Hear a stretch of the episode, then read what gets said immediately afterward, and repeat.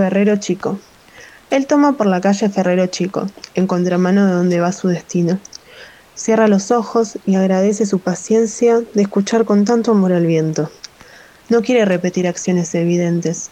Se quedó sin la palabra justa, sin el calor necesario.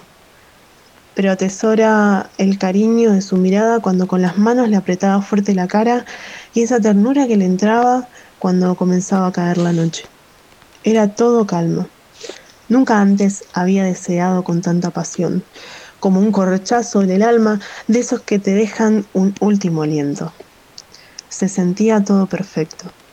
Buscaba llegar a Rivadavia, Sauce Llorón y Tierra. La casa era blanca, cubierta de plantas y tenía una farola al costado de su puerta negra.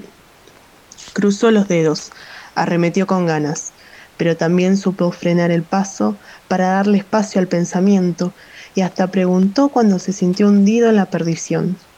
Y aún así, nunca consiguió llegar. Sabio chiste, exquisita trampa mental, una crueldad de ensueños en pleno frío de invierno. Ya no vería correr agua por las acequias. Un castigo trasnochado para quien desea fervientemente encontrar un hogar. Soy Ágata Rojas Larrea, soy profesora de comunicación social. En mis tiempos libres escribo, escribo y me entrego a escribir. Esto fue Ferrero Chico, escrito en plena cuarentena.